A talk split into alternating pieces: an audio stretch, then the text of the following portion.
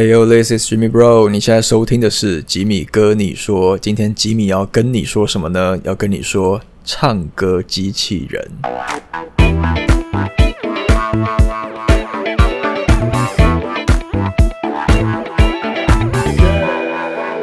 欢迎回到吉米哥你说的 Podcast。那如果你是第一次收听我的 Podcast，我这边再跟大家讲一下。那我的 Podcast 除了可以在我的 YouTube 频道听到之外呢，另外在 Apple Podcast、Spotify、SoundOn 这些串流平台呢，也都可以听到我的节目。那我在前两集呢，跟大家聊了一些我去年二零一九年挑出来我最喜欢的十张专辑。那我希望可以在今年的金曲奖的入围名单看到他们。那我发现上礼拜我播完了下集嘛。然后，诶，我发现最多呃回响最大的一的一位歌手呢是张韶涵呢，有蛮多人呢有就是对于张韶涵这张专辑也都表示肯定，也都说很喜欢啦，或者是有帮忙补充了一些关于他这一次专辑的一些制作物背景啦，还有一些关于他这次的版权的公司等等的一些资讯。对，那因为我本身也不是说张韶涵的铁粉或什么的，那就是诶，很感谢大家有提供了许多。的资讯可以给有兴趣的朋友去做参考，这样子，呃，譬如说像是呃，我来看一下哈，像是这个 Nivea Young 是那个尼维亚的那个 Nivea 吗？你的名字是这样念吗？那他提到蛮多，我觉得蛮蛮不错的资讯，就是关于说这次的作品啦的音乐的制作内容啦，还有唱片公司就是欣喜文化跟华研他们扮演的角色等等的，然后。另外像是这个，我看一下哦，提姆江，提姆江也有说，他觉得张韶涵这次的专辑有点可惜，因为曲风没有那么的主流，但是技巧真的是非常强大的。然后他很喜欢一首歌，叫做《无度》。对，那这首歌大家也可以去找来听听看，是提姆将推荐给大家的，叫做《无度》。那另外像是朋友 Nemo，他也说张韶涵这次的专辑真的很耐听。然后还有呃黄宇焕，然后他也说张韶涵，他说我有提到张韶涵真的很专业耶啊，拜托宇焕，谢谢你哦，Thank you。没有啦，我也没有说很专业，但就是我听完了这张专辑，我个人也是蛮喜欢的。然后宇焕他也说这张专辑的突破很大，可惜也是在于说市场的能见度稍微低了一点，但是专辑的质量是非常强大的，就诸如此类的，所以就很谢谢大家提供蛮多的资讯。也有一些人提到了一些女歌手的名字哦，就是我没有在我的 Top 十五里面，我没有提到。譬如说像是杨丞琳啊、陈珊妮啊、梁静茹啊，他们去年其实都有发片的，对，那都不在我的名单之内。那其实我就看到这些留言，诶，就让我想到了今天这个主题，想要来跟大家聊一聊，就是唱歌机器人，是不是觉得啊，什么吉米哥你要聊这么？这么耸动或是这么黑粉的，听起来很黑粉的一个主题，就是你要开骂了，是不是？你要来刁谁了，是不是？没有，真的是没有。拜托大家 calm down，冷静一下。我在我先讲一下，嗯，所谓唱歌机器人的定义是什么？好了，我我这是我个人心中的定义哈，纯粹我个人的想法就是。他的唱功是很好的，甚至是非常会唱的，没有问题。然后换气啦、呼吸啊这些都很顺啊。然后音准是很准的，那拍子呢也很准啦。那虽然说可能他的唱歌技巧很好，感情呢也是很投入，但是对我而言就还是会，you know，欠缺一点温度，还有那种欠缺一点共鸣。就是他都唱得这么好了，可是我还是比较难会进入到他的歌里面。那所以，我不是在否定这位歌手的歌艺，也不是在否定他这个人，而我单纯只是指他的在于唱歌这件事情的演绎方式上面，我觉得是比较制式化，我可以这样讲吧。所以，这是我对于唱歌机器人的定义。我再次强调哈，我真的不是黑粉，我不是要来骂这些歌手的啊，但我还是很，我就是还是一个直实话实说。的人有话直说，实话实说的人，对我没有在那边给你拐弯抹角的，就是因为我觉得大家都是喜欢听音乐，大家也听很多音乐，大家都有自己的想法。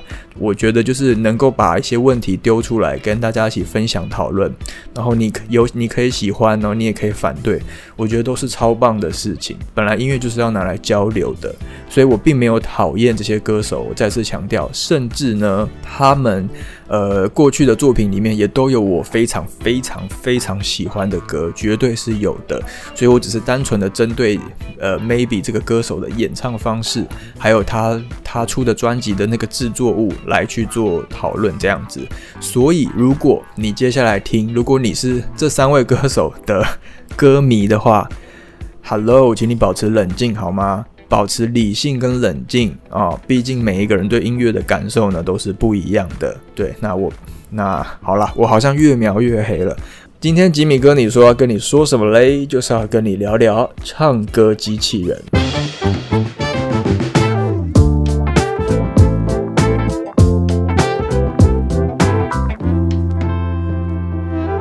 OK，那我们就直接从第一位来开始讲哈，总共会有三位。那第一个我要讲的歌手是谁嘞？就是叮当。你是叮当的歌迷吗？Hello，你现在是你是叮当的歌迷吗？如果你是的话，你先不要生气，先不要关掉，你还是你还是耐心听完吧，好吗？我没有要骂叮当。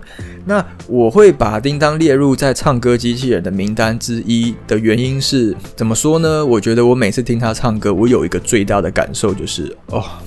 他的喉咙很干呢，保水力很不足，他的保湿做的不够，不 OK。叮当，你的保水不够，你用的那个，你喉咙的保湿真的欠缺一点。我举一个例子好了，好，你们可以在脑中想象一下那个画面，就譬如说，假设今天从你的耳朵、你的耳膜到泪腺是一条连通的一条河，你我们在听一首歌。耳膜受到了震荡，你会有感动，然后嘟嘟嘟嘟嘟嘟，它会顺着那条河流流流流到你的泪腺，然后你就滴下了泪来。所以这是一个感动的过，从聆听到感动的这个过程，我把它形容为是一条河的话呢，叮当的歌声大概就是从耳膜流流流流流流到 maybe 大概在嗯太阳穴的那个地方吧，这条河就干枯了。就没水了，就 no water 了，就大概是这个感觉。你能、你们、你能 catch 到我这么深奥的、这么深奥的比喻吗？叮当的歌声对我来讲就是保水力不够，不保湿。叮当，呃，唱歌完全没有问题吧？我相信大家应该都会都是感同身受的。有目共睹的，他飙高音啊，什么都很厉害啊，没话说。他甚至可以飙海豚音啦，但就是没有办法直达泪腺。对我在听他的音乐，我就会仅止于觉得说，嗯，唱得很 OK，嗯，唱得很保守，你唱得很安全，可是就没有感动。大概是这个意思，就是呃，他常常会把歌定在一个很 safe 的一个 key 的范围之内，他就是这样子很安全、很 safe 的把这首歌唱完了。那我就会觉得啊，好像少了一点什么。叮当太习惯去走安全牌的一个路线了。也许 maybe 他每张专辑都还是会有一些小突破或小尝试新的曲风，可是那些东西就实在是太微不足道了啦，就是太不够撑起整个人，让你。还不够撑起整个人的的的形象了，的音乐音乐形象了，我可以这样讲，就是他每一张专辑，我觉得都是差不多的个性，诶，就譬如说，嗯，一定会有几首商业歌，那一定会有几首比较中版的，或是有一一定会有几首比较快乐，或是比较跳痛的，或是舞曲的之类的，然后一定也会几首搭配着什么戏剧、偶像剧的主题歌。就大概是这样子，然后每张专辑大概就是这样子，你懂我的意思吗？就是他是一个被包装的很好、很好、很好的商业歌手，可是就没有灵魂啊，就少了那种破格的感觉啊。我常常会听他的歌，会听不见这首歌跟他本人之间有什么关系。也许真的有关系，也许是他的故事，或是怎么样。可是，嗯。你不讲我不会知道啊，你懂吗？就是，呃，我就是会感受不到那个那个关联啦，稍微有点可惜。但是呢，我还是有很喜欢他的歌哦。呃，我先提一下，就是他在去年是有发行一张专辑的，他在二零一九年的四月发了这一张叫做《爱到不要命》，然后主打歌《不要命》呢是跟 Jay Sean 合唱的。我那时候听。听到《不要命》这首歌，其实我蛮喜欢的，因为我 因为大家都知道我是 Jay Sean 的粉丝，但是当时听这首听到这首歌，我会有一个最大的感觉，我会觉得是 Jay Sean Fit featuring 叮当，而不是叮当 featuring Jay Sean 你懂我的意思吗？就是很像是 Jay Sean 的的歌，然后他找了叮当来帮他唱副歌，帮他唱 Hook。这样子找了一个女生来帮他唱 melody 的部分，然后 J. s h a n 就在那 rap 他的东西，就有点像是这样子。因为我会觉得 J. s h a n 的气势已经强大到压过叮当了，就会有一种这种感觉，就有点可惜。但是在去年这一张爱到不要命的专辑里面，有一首我非常非常喜欢的歌，值得推爆跟听爆的歌呢，是第五首歌，叫做《海的颜色》。《海的颜色》这首歌真的非常棒，大家一定要去听。哦，一定要把它给听爆。它的词曲作者是谁嘞？是廖文强。呃，我不知道大家知不知道廖文强？你知道廖文强是谁吗？他其实有做过蛮多很不错的歌曲。他本身也是一个很会唱、能唱能写的创作才子。他也许不是那么的，嗯，在流行在流行的前线，不是那么多人认识他。但我很相，我完全就是。呃，不否认他的创作才华是有多么的厉害的，也很期待他可以有更被更多人听见的的时候。所以，呃，他这首他这一首创作《海的颜色》，我就是个人非常推荐哦。那撇除这张新专辑之外，如果要说叮当，呃，有史以来所有的歌曲里面，我最喜欢的一首歌呢，是在二零一一年发行的《未来的情人》这张专辑的，应该是主打歌吧，应该是第一波吧，叫做一半。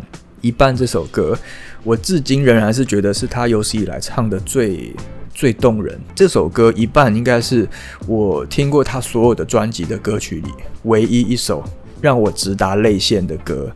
截至目前为止，只有这一首歌一半。那相信应该有蛮多人有听过吧？那如果你没听过的话，也可以去。YouTube 搜寻，好，叮当的一半这首歌也是非常好听的。OK，那今天就是我介绍的第一个唱歌机器人。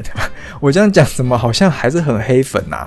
我没有要批评他们的意思啦，哈，就只是聊一聊哈。OK，那第一位就是叮当。Uber Eats 来了，这是一款非常实用的 APP，它让饥肠辘辘的人可以立即找到最爱的美食和餐厅，就来找你想吃的美食，立即下定，让我们将美食外送到你家。无论你在哪里，我们都将美食送到你的手中，快来享受美食吧！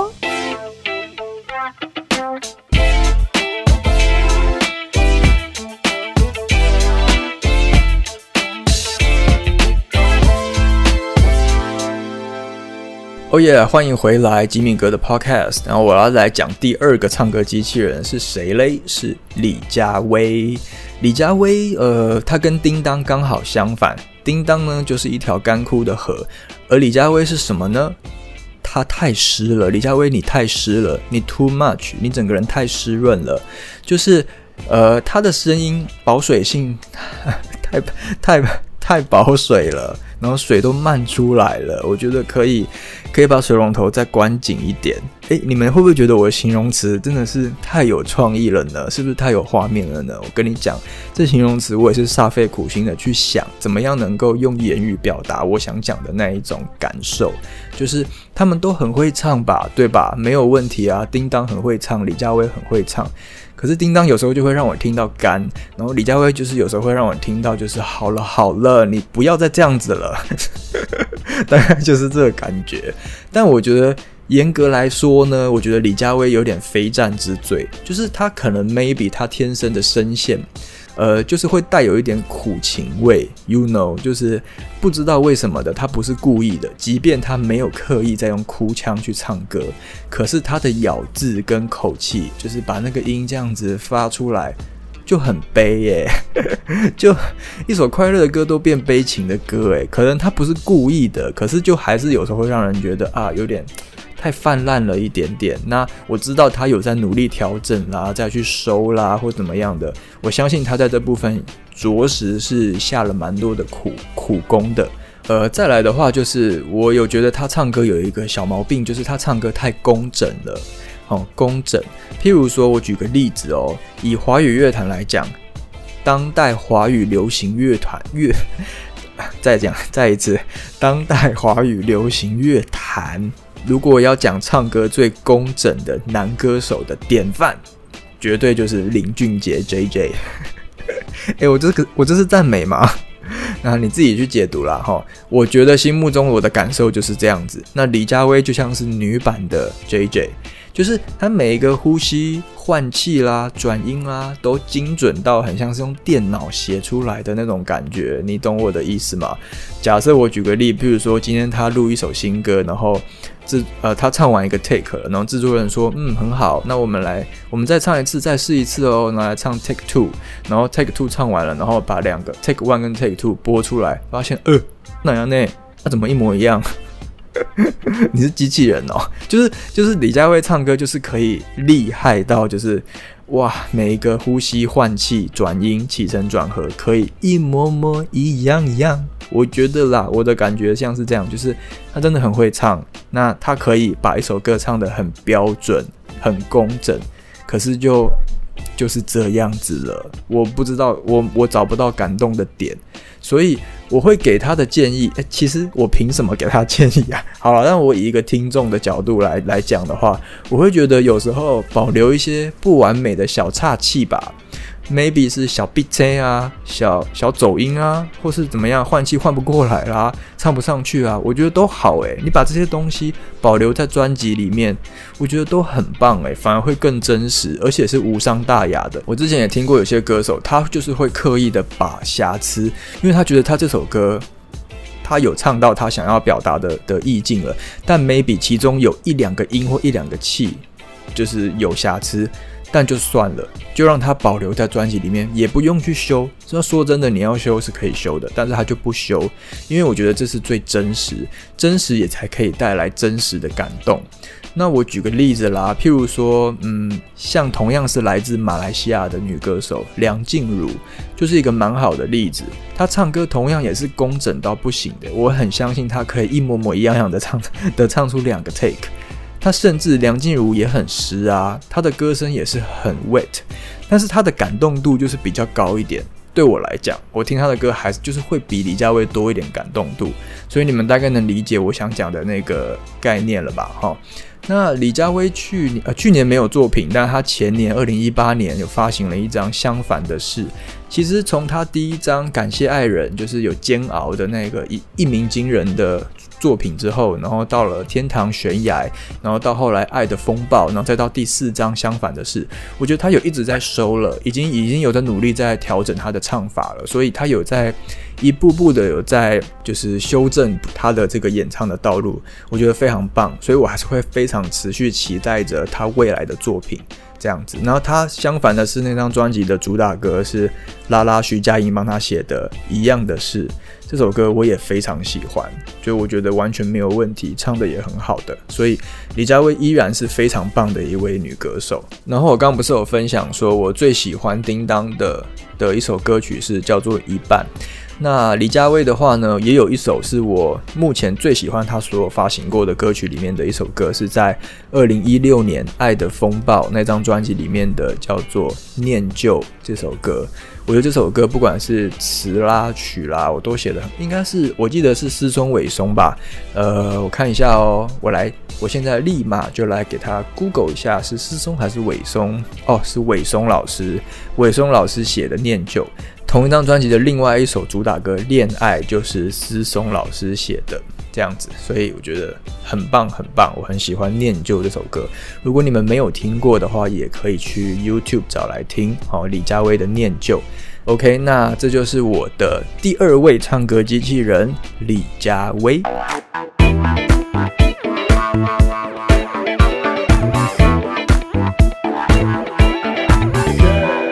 OK，欢迎回来，吉米哥你说的 Podcast。我现在要讲第三位，呃，我心目中的唱歌机器人。哎，我我真的，我必须说，我现在是压力山大。我是 Alexander，真的就是这一位歌手，我相信你们听到，你们有可能会有部分的人心中会有问号，说怎么会？他明明就很会唱。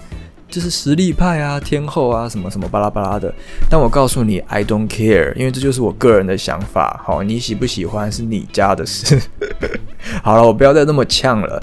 那这个歌手是谁嘞？是佳佳呀！我跟你讲，佳佳真的是，我觉得她才是真正的最可惜的差一步天后。其实她还不到说像可能阿妹这种这种地步的天后，所以我把她封为差一步天后这样子。因为你看哦，她唱抒情歌、巴拉歌啦，然后 R&B 的哦，然后爵士啦、灵魂啊，都很 OK，没有问题。但我会觉得。你把灵魂歌姬、灵魂 diva 这个封号冠在他身上，其实有一点 too much 哎，我觉得有点太沉重了。因为我常常听他的歌，我是听不见他的灵魂在哪里的。我说老实话，真的就是为什么他要叫灵魂歌姬啊？我是不是要被相信？我是不是要被相信音乐封杀了？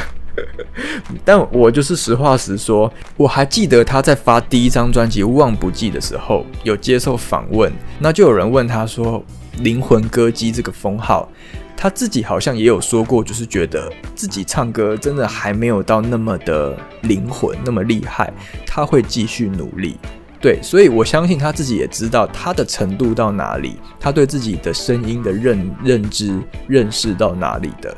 但不管怎么样，哈，不管怎么样，我觉得他的制作物呢，是我今天提到的这这三位歌手里面的质量是最高的，我真的觉得是最棒的、最 top 的。可是大多数我觉得是仰赖于说制作人或是专辑统筹去帮他包装出了这个灵魂 diva 的这个形象，跟他的曲风的走向。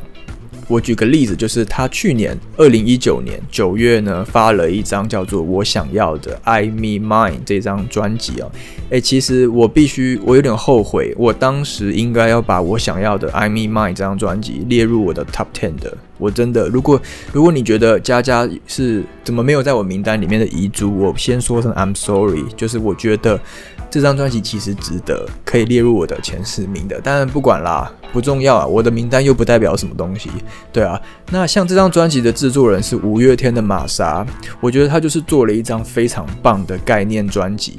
他是用三种颜色色调，然后用 I、Me、My 三个概念来串起了这一张专辑的概念。我觉得其实不是一个新鲜的尝试了。老实说，概念这个概念专辑这件事情。也已经是行之有年了，但是我觉得玛莎做了这张概念，我其实是蛮喜欢的，我觉得也做的蛮好的。可是呢，我听完我想要的这张专辑，他会给我给我的一个感觉是什么嘞？就是哦，玛莎帮佳佳做了一张很棒、质感很好的专辑。那佳佳呢？嗯，你也唱的很好哦，你也是很称职的去演绎了这些作品。嗯，对，就是这样喽。对，这就是我的感觉。OK，所以你 you 你能 catch 到我想表达的吗？哈，大概就是这个意思了。就是我觉得佳佳其实她是最有实力可以开始去走她自己想走的路，不要再做那一种呃可能商业模式下的唱歌机器人。他其实根本是最有实力可以去做自己的人。那我再举个例子喽，像是我觉得一个跟他路数很接近、很接近的歌手就是阿令。你看，你听看看哈，像他以前唱那一些什么。以前以后啊，寂寞不痛啊，哦，给我一个理由忘记啊，失恋无罪啊，这些歌啊，不都撒狗血、拔拉的要死要活的？那现在这些歌，他也没有去否定他过去这些作品，可是他现在要做的音乐绝对不是这样子的音乐了。他会，他开始有更多的自己的创作的创作的想法在他的作品里，然后他开始去跟他的乐团玩一些，去 jam 一些新的东西，开始做回他想要做的音。乐，而不是被商业给绑架的音乐。但是我必须说，佳佳的去年这一张新作品，我想要的是他目前发行过的四张专辑吧。哦，他过去发行了《望不记》。然后为你的寂寞唱歌，然后再来到那个什么东西，还是想念，就是有加加酒的那一张，然后再到这一张第四张我想要的。我觉得这四张里面来讲的话，我想要的是我最最最喜欢、最顶级、唱的最好、制作的最好的一张专辑。目前来讲，它最巅峰的作品就是我想要的。我觉得它有一张一张一张的不断的在挑战跟。挑战跟超越他自己，而且这一张有很多我很喜欢的单曲，也是我去年有就是听到爆的单曲，我也跟大家推荐一下。一个就是何妨，他跟茄子蛋的黄奇兵 又是茄子蛋。大家都知道我就是很喜欢茄子蛋，所以只要有茄子蛋出现，我就耳朵就直接高潮了。那何妨这首歌，他跟佳佳的对唱也是非常精彩。然后另外是 Yellow 乐团的黄轩帮他做的《我想要的快乐》，这首也是主打歌之一，也是非常非常非常 super 无敌好听的一首单曲。所以我觉得他经过这一张尝试各种不同的新的东西曲风，像他也有跟韦礼安呐，有跟方大同啊、王诗安呐，他们一起去去做出了不同的新的曲风，我觉得都超棒的。所以有一点开始有点破格喽，已经不再那么的在舒适圈里面转圈圈喽。所以我会更期待他他未来的作品，然后也希望能够跟商业再拉出一点距离吧。我觉得。他其实无所谓啦，我觉得他可以的。当然，我也会很期待啦，今年他能够在可能女歌手或者是一些制作奖项能够有一些收获啦，这样子。OK，那以上就是三位我今天跟大家聊的唱歌，讲到自己有点嘴软，唱歌机器人的的三位女歌手就是叮当、李佳薇还有佳佳。那我相信，如果他们不断的去精进挑战自己，然后一定可以让他们的 maybe 是得奖运啊，或者是听众缘啊，都可以再更更上一层楼喽。OK，那今天的聊天就跟大家聊到这边。那之后呢，如果我有想到什么不错的主题，或是你有想听听看我分享什么样的主题，也非常欢迎在 YouTube 下面留言。那我会在下一集的 Podcast 呢，针对上一集 Podcast 的一些留言呢，去做一些回复，那跟大家有一些交流跟互动。那最后呢，也是再次提醒大家，那我的 Podcast 除了在 YouTube 之外呢，在 Apple Podcast、Spotify、SoundOn 这些串流平台都是可以听得到的。那记得要帮我按一下订。订阅，呃，有新一集上线的时候呢，你就可以收到通知喽。那我们今天的 podcast 就到这边，那我们就下一集再见，拜。